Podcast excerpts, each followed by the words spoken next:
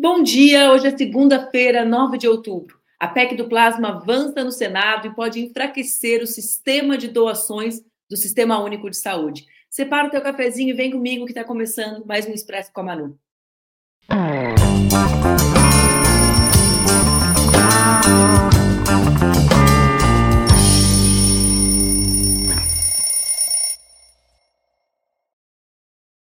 Bom dia, bom dia, bom dia. O despertador tocou e hoje é segunda-feira, já é dia 9 de outubro e está no ar mais um Expresso com a Manu, nosso programa que acontece entre segundas e sextas-feiras, às 7h30 da manhã, aqui nas redes do Ópera Mundi, com transmissão simultânea nas redes Ninja e nos meus canais. O Expresso, vocês já sabem, pode ser acompanhado ao vivo, às 7h30 da manhã, mas se esse horário é muito cedo ou tarde demais para ti, você pode acompanhar depois, gravado, também na versão podcast. Sempre legal, importante ressaltar que vocês podem compartilhar, podem chamar as amigas, podem nos ajudar a fazer esse cafezinho quentinho, chegando com tudo na segunda-feira, chegar a mais pessoas. Bora lá? Vocês passaram bem o final de semana? Descansaram? Segunda-feira sempre chega chegando, né, gente? É o dia mais difícil de fechar a pauta do Expresso, porque acontece tanta coisa no final de semana e é o único dia que nós ficamos 40, quase 70 horas sem, sem nos falarmos. Então, sempre tem muitos assuntos. Mas, como vocês já perceberam, a gente tem tentado fazer com que um tema possa ser mais aprofundado aqui no Expresso. Eu confesso para vocês que desde quinta-feira, quando eu estava apresentando o programa e recebi a notícia da execução do irmão da Sâmia, toda a minha vida vira de cabeça para baixo, né? Primeiro, porque todos nós fomos ligados a ela por esse imenso sentimento de solidariedade. Segundo, porque é complexo explicar para vocês, mas episódios como esses organizam e despertam e organizam os setores que são mobilizados na política a partir do ódio. É louco dizer isso, né? Porque todos nós vimos e somos circundados pela imensa onda de solidariedade e afeto a Sâmia e a família dela. Mas, ah, se vocês olharem a miúde, né, vão ver que os setores que se organizam e se alimentam do ódio também passam a ganhar envergadura em ocasiões como essa. Então, desde quinta para cá, é, foram dias que, além da solidariedade, do fato, das possibilidades, disso que atormenta e atordoa a todos nós, também foram dias de observar o que de pior uh, foi organizado no Brasil nesse último período pelo Bolsonaro, pelo bolsonarismo, de ver as manifestações de ódio nas redes, de ver um conjunto de desinformações e fake news voltarem a ser circulados. Por quê? Porque essa turma, quando acontece um episódio como o que aconteceu na quinta-feira, óbvio, né? A, a possibilidade, a forma como a milícia executou o conjunto dos médicos, independente das investigações, faz surgir as possibilidades de que representa a milícia e da sua relação com a política. Todo mundo se deu conta disso, correto, gente?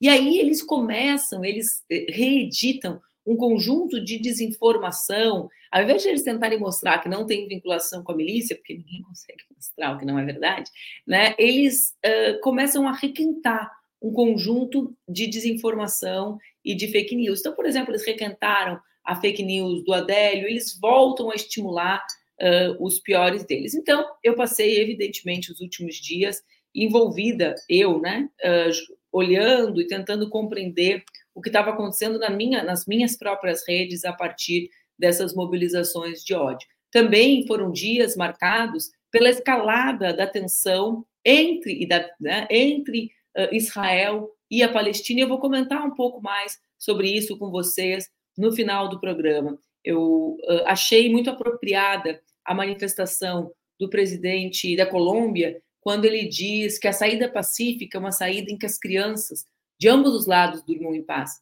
que as crianças de Israel possam dormir em paz e que as crianças da Palestina possam dormir em paz, que ambas as crianças possam viver nos seus países sem nenhum tipo de controle ou de incidência do outro país, que a violência gera as situações de violência. E se todos nós condenamos os ataques aos civis, nós devemos combater o ataque a todas as populações civis. Então, eu rogo que o Brasil, presidindo o Conselho de Segurança das Nações Unidas, possa buscar saídas para um conflito que é histórico, que é longo e que vitima, historicamente, também nesse final de semana, milhares de civis, muitas crianças, muitos adolescentes. Aliás, uh, um dado, um dado para vocês, né, que a maioridade civil em Israel é de 18 anos e a maioridade civil imposta aos palestinos da faixa de Gaza é de 12 anos. E, portanto, por isso que, a, inclusive, a Organização das Nações Unidas diz que há ali um regime de apartheid, né, de submissão de pessoas a leis diferentes, dependendo do território em que elas vivem e da origem uh, étnica e racial delas. É algo muito grave, né? Todos nós lutamos pela paz. Eu vi muita coisa sendo distribuída nas redes sociais, muita coisa superficial sendo distribuída, né? Porque se todos nós, como eu, lutamos pela paz, se todos nós lutamos pela ideia de que nenhum civil deve ser morto, deve ser morta, que nenhuma criança deve dormir com medo de noite, nós devemos lutar pela paz em todas as regiões. E por isso eu achei tão apropriada a manifestação do presidente Petro quando ele reivindica a paz para as crianças israelenses e palestinas. A paz de uma está condicionada à paz de outra, né? E a gente precisa compreender aquilo não como algo episódico, mas como um conflito que escala há anos, né, numa região estratégica do planeta. É tudo muito triste, né, gente? Mas essa tristeza é histórica, não é ocasional, não começou no final de semana. Bom, dito tudo isso, Todos vocês já chegaram, chegaram chegando aqui, né? Vamos começar a falar do assunto de hoje do nosso programa. Eu decidi falar para vocês sobre um assunto que circulou na semana passada, mas que na minha interpretação não ganhou o destaque adequado nos noticiários, porque é um debate mais profundo e mais grave do que aparentemente pode soar para alguns de vocês. Acho que algumas, alguns de vocês, inclusive, acharam um assunto um pouco bizarro, né? Esquisito, e não e tenham achado tão despropositado que não tenham dado atenção. Às vezes acontece isso, né? A gente olha e fala assim: que isso, gente, que viagem. E justamente por isso não dá atenção para fatos como esse que a gente vai conversar no dia de hoje. Na última quarta-feira, a comissão de Constituição e Justiça do Senado aprovou uma emenda à Constituição, a proposta né, de emenda à Constituição, PEC, como a gente chama, que autoriza o quê? A venda do plasma humano. O plasma é um dos componentes do sangue. E ela autoriza, a comissão, essa PEC, autoriza a venda do plasma para o desenvolvimento de novas tecnologias e produção de medicamentos. O placar foi uma vitória considerável, porque 15 votos favoráveis e 11 contrários. Agora, esse texto, essa PEC que foi aprovada na CCJ, vai ser apreciada pelo plenário do Senado. E se for aprovada, vai ser enviada para a Câmara. Bom, a PEC faz uma alteração no artigo 199 da Constituição Federal. O que, que prevê esse artigo? Ele determina que a assistência à saúde é livre à iniciativa privada, mas proíbe todo o tipo de comercialização de tecidos, órgãos e substâncias humanas. Com a mudança, a PEC determina que a venda de substâncias humanas continua proibida, com exceção do plasma. Bom, primeiro eu vou resgatar aqui com vocês a história desse artigo na nossa Constituição. Essa Constituição que completou 35 anos na semana passada.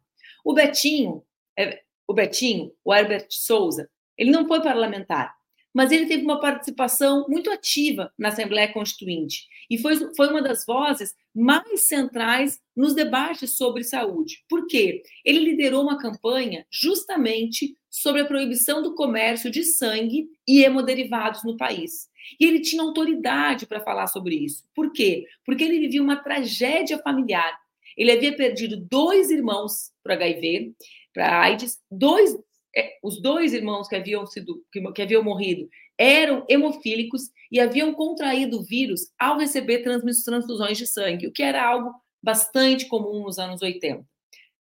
Enlutado, o Betinho percorreu gabinetes e ocupou o gramado do Congresso com manifestantes fantasiados de vampiros. Ele chegou a discursar no maior auditório da Câmara, afirmando que a tragédia da AIDS é a tragédia da morte, que passa por esse sistema de saúde marcado pela comercialização, pelo lucro e pela impunidade. A luta do Betinho surtiu efeito. E a Constituição, como a gente sabe, proibiu, portanto, a venda de órgãos, tecidos e substâncias humanas. Bom, passaram-se três décadas. Esse direito é garantido pela Constituição e agora é ameaçado pela CCJ do Senado. O relatório da PEC foi elaborado pela senadora Daniela Ribeiro, lá da Paraíba, do PSD, e tem como objetivo permitir que empresas privadas atuem na produção e venda de hemoderivados, né, dando espaço a uma remuneração aos doadores. Mas o que é exatamente o plasma? Bom, vamos lá. O plasma eu, depois eu me lembro que eu quero conversar com você sobre essa coisa da remuneração aos doadores, tá bem, gente? Vamos lá. O que é exatamente o plasma? O plasma corresponde à parte líquida do sangue, ou seja, cerca de 55% do total. De cor clara e amarelada, o plasma serve como meio de transporte das células sanguíneas. Atualmente, o plasma é coletado pelo sangue doado e a produção e comercialização de hemoderivados é realizada unicamente pela Hemobras, empresa brasileira de hemoderivados e biotecnologia. A Lei do Sangue, que foi sancionada em 2001, determinou que toda doação deve ser voluntária e não pode ser gratificada. A lei também estabelece que o plasma excedente deve ser repassado gratuitamente ao SUS e que o material deve ser usado pela Hemobras em pesquisas e na produção de hemoderivados para atender prioritariamente a demanda de saúde pública. Como o plasma é essencial para a indústria farmacêutica, porque do plasma são obtidos insumos, olhem atenção nisso aqui, cruciais para o tratamento de diversas doenças. Justamente por isso, teve uma mobilização muito grande do mercado interessado em lucrar com a comercialização do plasma, com a venda do plasma, com a possibilidade do que esses derivados podem render. Teve uma matéria muito interessante do Intercept sobre isso. Olha só, foram algumas, foi um conjunto de matérias do Intercept entre 30 de setembro e 4 de outubro, que foi o dia que a, que a PEC foi votada.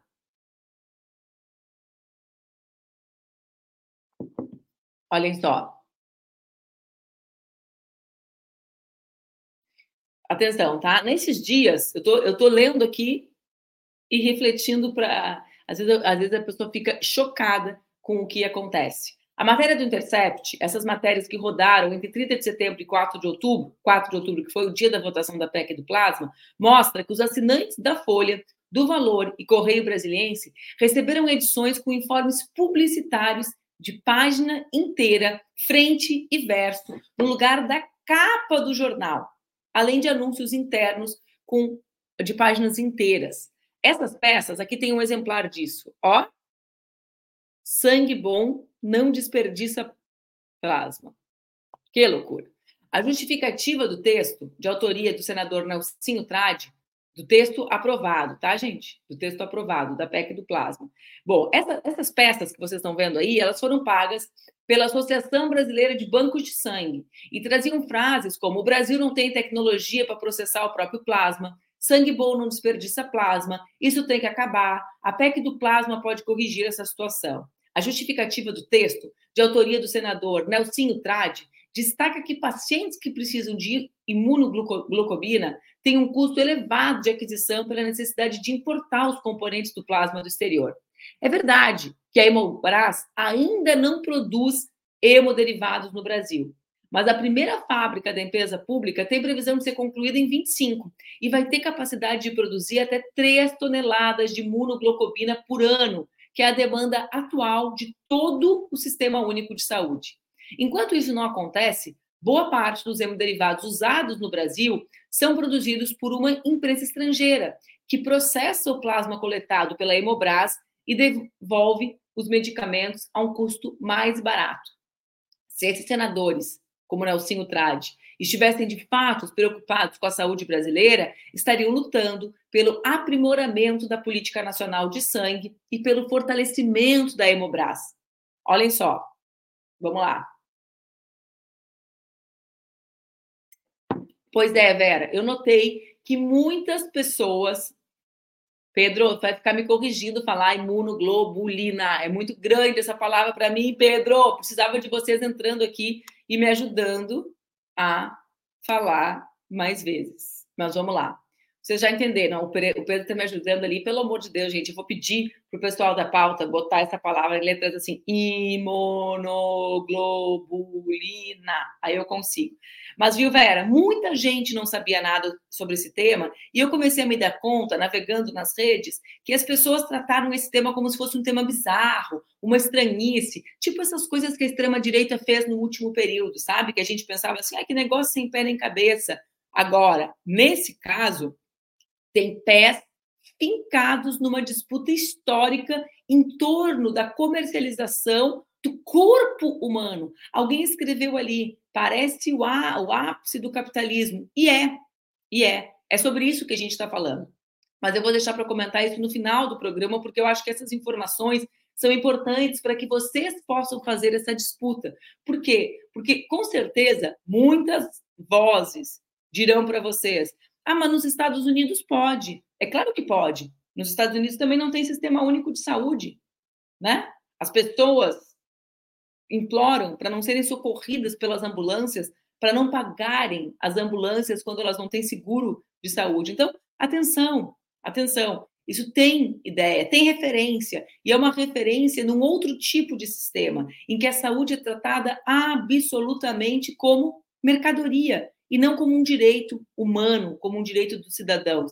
Né? Então, a nossa política nacional de sangue é vinculada ao Sistema Único de Saúde, é vinculada às disputas que nós travamos em defesa da dignidade humana. Então, é bom que a gente pense sobre isso. Bom, nesse contexto, para nossa felicidade, é óbvio, o Ministério da Saúde atuou fortemente para barrar a votação da PEC do plasma, com um dos argumentos mais importantes, que é justamente a ideia de que quem é contra né, é, é, vejam atenção, um dos argumentos de quem é contra a proposta, portanto, nossa, é que países que proíbem a prática têm sistemas de coleta e transfusão mais seguros, com menor taxa de contaminação para doenças como hepatites, sífilis e AIDS. Isso é um dos argumentos técnicos do processo. Quem aí é doador de você, gente? Manifestem aí do lado. Quem não é, bora pensar em se organizar para ir amanhã, para ir hoje, fazer sua doação de sangue, né? Vocês sabem que a gente pode fazer, eu sei que pode, pode fazer até três doações de sangue por ano,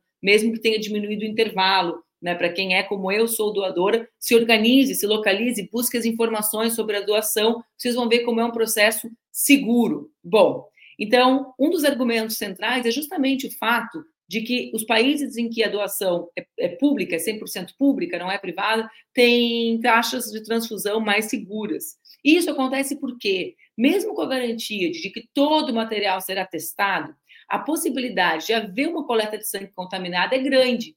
Por quê, gente? Porque o principal motivo é o lucro. Não é a doação voluntária, a doação solidária. Vocês percebem?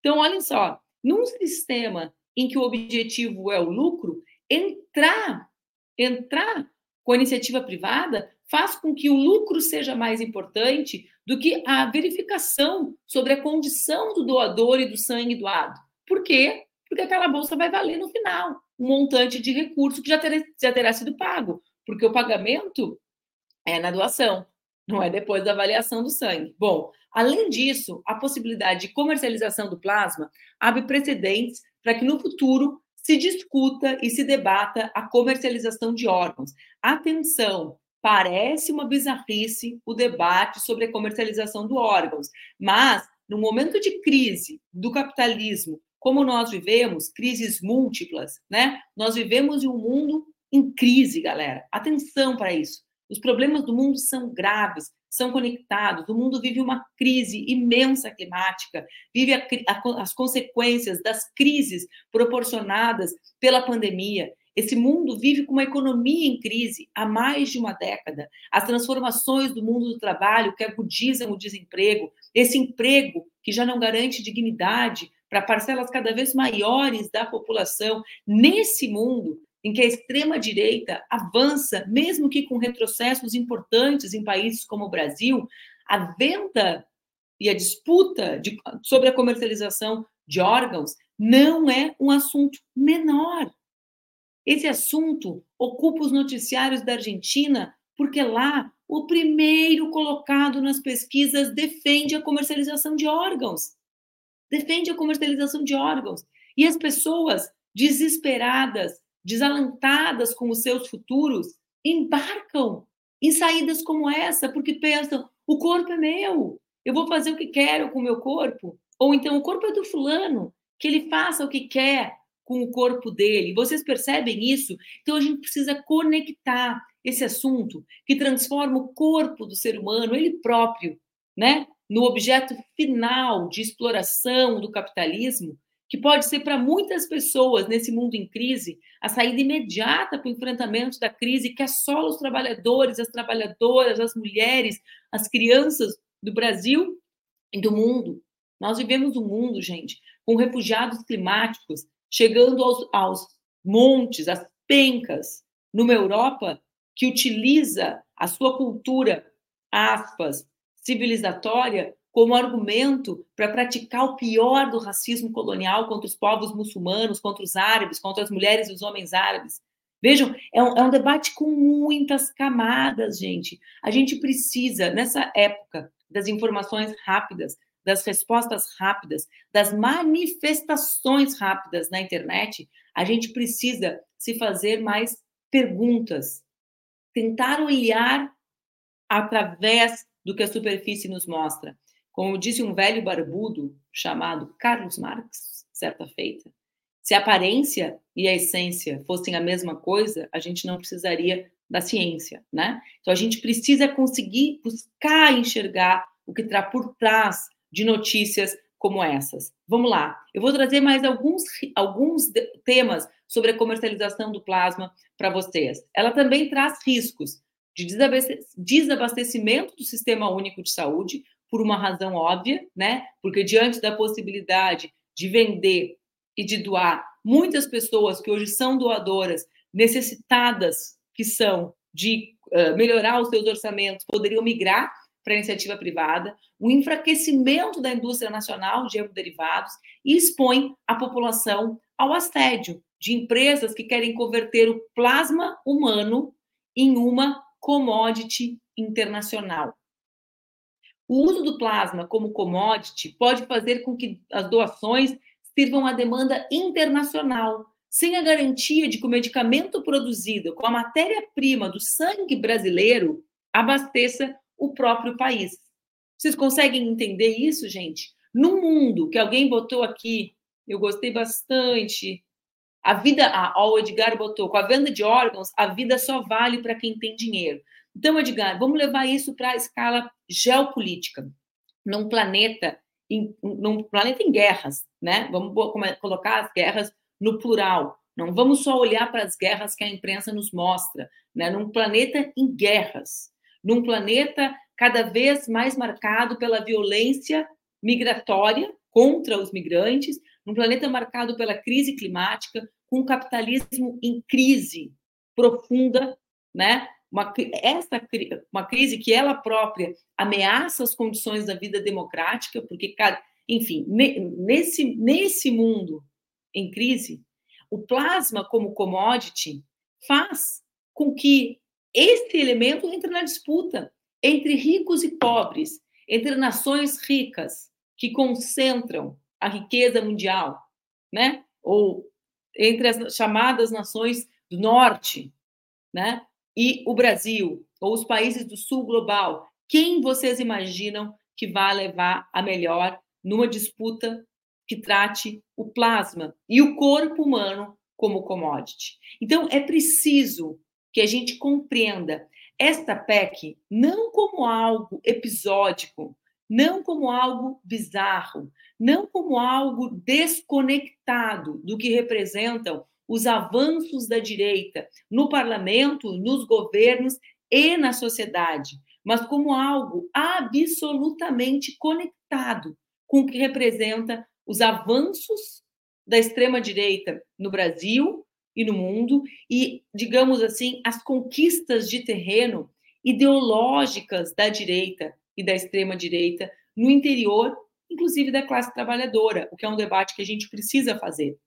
A gente precisa saber por que as questões relacionadas à vida das trabalhadoras e dos trabalhadores cada vez menos aparecem no nosso vocabulário. Eu tenho um palpite, porque as soluções são cada vez mais complexas É fácil trazer para o vocabulário da política da disputa política aquilo que nós temos solução. É mais difícil trazer para o interior da disputa política aquilo para que nós temos dificuldade de elaborar soluções. Então vejam, nesse mundo em que as pessoas trabalham, gente, olhem só quantas horas de bicicleta ou caminhando faz um entregador de aplicativo. Vocês percebem isso? Quantas horas essas pessoas fazem trabalhando?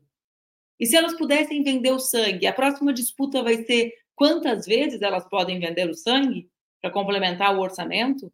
Quantas vezes elas podem comercializar o plasma para trocar os dias em que elas ficam caminhando com as mochilas pesadas, embaixo de chuva, em qualquer circunstância, elas vão poder trocar e vão calcular quanto vale? Como que a gente não está debatendo? Esses dias eu vi o ministro do Trabalho, fiquei numa felicidade, trazendo o debate sobre a precarização do trabalho e a maximização dos lucros do monopólio dessas plataformas. É preciso debater isso, né? É preciso debater os espaços, os vazios legais que permitem com que essas plataformas maximizem seus lucros a partir do monopólio e, e impregnem a sociedade de uma situação em que as trabalhadoras e os trabalhadores vivem com tanta precariedade que a ideia de vender parte de si parte de si, passa a ser algo visto como legítimo e apresentado sem nenhuma vergonha na cara pela extrema-direita, com setores do chamado centrão. Chega a me dar uma dor quando eu falo centrão, gente, vocês sabem? Me dá uma dor porque eu acho que é um absurdo chamar de centro quem não representa os interesses de um centro político, porque tem muita gente de centro no Brasil, tem muita gente que não se localiza na esquerda, não se, não se localiza à direita, gente que busca alternativas né, próximas ao centro político, à social-democracia, né, e que é e que é tocada, digamos assim, com essa terminologia esdrúxula, né, que é associada aos setores que advogam os seus próprios interesses na política brasileira. Bom, gente, eu espero que vocês tenham compreendido, tenham gostado, tenham percebido o que significa o debate em torno do plasma, que ficou, digamos assim, um pouco nas páginas dos debates folclóricos uh, na semana passada, né? Ficou um pouco tido como o ah, o que, que é isso, né? Ó, vem o Alberto, eu não entendo, se as pessoas podem vender o seu trabalho, por que, que não podem vender o seu sangue? Alberto, reflete sobre a tua própria pergunta, a gente pode voltar a conversar aqui. Gostaria que tu ficasse pensando né, no que significa vender a força de trabalho e no que significa vender parte do teu próprio corpo, da tua, né, do teu físico, né? Do teu plasma. E o que significa isso para a saúde pública? Por quê, Alberto? Porque os debates sobre saúde, eles são sempre feitos desde o ponto de vista dos pactos coletivos. Eu não sei se tu entende isso. Então, vou te dar um exemplo. Tu poderia me perguntar assim: ora, por que, que eu não posso tomar antibiótico sem receita? O corpo é meu, eu faço o que quiser. Não, Alberto, não faz o que tu quiser. Por quê? Porque se tu começa a fortalecer aquilo que vai que, que as bactérias que seriam destruídas pelos antibióticos, tu começa a construir superbactérias que podem atingir ao meu corpo. Portanto, os debates sobre saúde, eles não são feitos desde a lógica individual, eles são feitos desde uma lógica de pactos coletivos. Essa é a coisa da vacina. Lembra, Alberto, quando a gente fala assim, olha só, a vacinação ou a não vacinação por parte das pessoas mais ricas tem um impacto nas pessoas mais pobres. Por quê? Porque uma pessoa mais rica que tem, por exemplo, meningite porque decide não vacinar a sua criança, ela provavelmente terá condições de enfrentar essa doença, né? Diferentemente de crianças em situação de maior vulnerabilidade. Então, Alberto, a primeira questão é: isso não é relacionado só à venda da força de trabalho, isso é relacionado a uma concepção de saúde pública. Segundo, eu apresentei vários argumentos antes. Então, tu pode fazer o seguinte, Alberto, fica uma sugestão para ti. Não sei se vai querer assim tanto tempo, mas faz o seguinte: quando acabar o programa, vai acabar daqui a dois minutinhos. Tu pega e volta lá para o início e assiste os argumentos. E a gente pode conversar outro dia da semana. O que, é que tu acha? Gostou da ideia? Eu gostei. Vamos lá. Eu quero falar com vocês sobre ele, ele, ele, o ladrão de joias. Desculpa, gente. Vamos lá. Quero falar com vocês sobre o ato ontem em Belo Horizonte que Bolsonaro diz que as portas do inferno abriram quando ele saiu da presidência. Gente, olha só, não entendi se ele estava falando sobre ele mesmo, estava aberto para recebê-lo. fiquei confusa, mas eu vi que quem abriu os porteiros da porta do inferno nos últimos dias foram justamente os seus apoiadores. O primeiro, eu quero mostrar para vocês alguns conteúdos, né, de três vezes que os guardiões do inferno abriram as portas nos últimos dias, insuflados pelas ideias de Jair Bolsonaro. A primeira, o vídeo de uma jovem de 15 anos. Esse vídeo é muito repugnante, né, gente? Sendo pedida em casamento na saída da escola por um policial muito mais velho que ela em Pernambuco. Temos esse vídeo aí, gente? Olhem que repugnante, gente. É uma criança saindo da escola, escola, portão,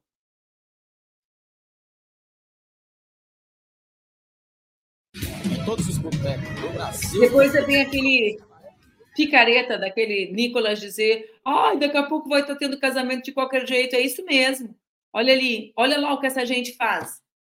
Uma falta de vergonha, por isso que a gente precisa compreender e atuar fortemente contra o casamento infantil no nosso país. A segunda vez que o inferno se abriu, pode tirar o vídeo, Laila, foi justamente né, os porteiros do inferno abrindo as portas, foi justamente com a prisão. Vocês viram, gente, o, vídeo do influenciador evangélico Vitor Bonato, que foi denunciado por três vítimas, preso por estupro, e fez um vídeo, gente, ao entretenimento atingindo aos estupradores. É por isso que a gente sempre fala: essa galera abre a boca para falar de violência sexual, fica divulgando vídeo, dizendo: olha só, querem acabar com a família, tá ali. No primeiro casamento infantil. Segundo, estuprador, usando a fé para estuprar. Segundo as vítimas, ele fazia uso da influência religiosa para forçar relações sexuais. Os áudios obtidos pela política, pela política, os áudios obtidos pela polícia, o Vitor fala palavrões e dá ordens para que uma jovem fique sem roupa. Nas suas redes ele publicou aquele vídeo dizendo que cometeu alguns pecados. Não, deixa eu te explicar, Vitor. Estupro não é só pecado. Estupro é crime, é crime, embora vocês relativizem e fiquem fazendo de conta que esse crime acontece feito por outras pessoas que não vocês, os comparsas de vocês. A terceira vez que as portas do inferno foram lá, né? Soldadinhos do abrindo mesmo, foi justamente com uma professora. Vejam só, não eram eles aqueles que falavam contra doutrinamento em escola e ficavam ali filmando professoras e professores? Pois bem, Olhem só, eles eram contra professoras e professores falarem, por exemplo, sobre estupro, sobre violência sexual, sobre como conseguir, né, conhecer o que é violência para se proteger da violência. Isso eles eram contra.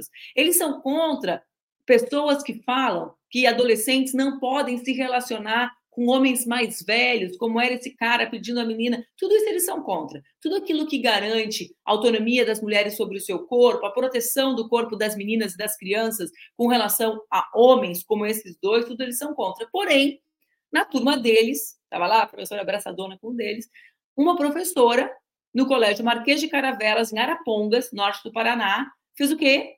Fez o quê? Ela fez um trabalho sobre a Segunda Guerra Mundial, em que os seus alunos exaltavam a figura de Hitler e os símbolos nazistas, inclusive com os alunos fazendo de conta que eram da SS. Não é repugnante, gente? Para mim, é repugnante. E Bolsonaro, pela primeira vez, senhoras e senhores, ele estava certo. As portas do inferno realmente se abriram quando ele assumiu a presidência e agora estão os seus soldados continuando abrindo e nos mostrando nessas três situações como eles são hipócritas e como eles organizam esse imenso movimento de ódio no nosso país.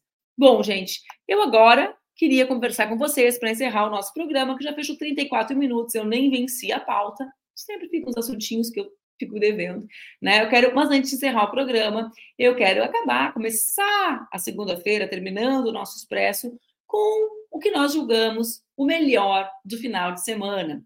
Para mim, foi absolutamente lindo e emocionante acompanhar as ginastas no Mundial de Ginástica na Antuérpia. As atletas brasileiras receberam seis medalhas, o dobro daquele que já era o seu marco em Liverpool no ano passado, quando elas conquistaram três pódios. Olha que lindíssimas, gente. O quinteto formado por Rebeca Andrade, rainha, Flávia Saraiva, Jade Barbosa, Lohane de Oliveira e Júlia Soares alcançou esse feito inédito. Ó, esse da rainha, gente, é porque eu sou apaixonada pela Simone Biles, né? Vocês não acham? Eu acho ela demais. Acho ela, assim, a rainha total, que trouxe o debate sobre saúde mental.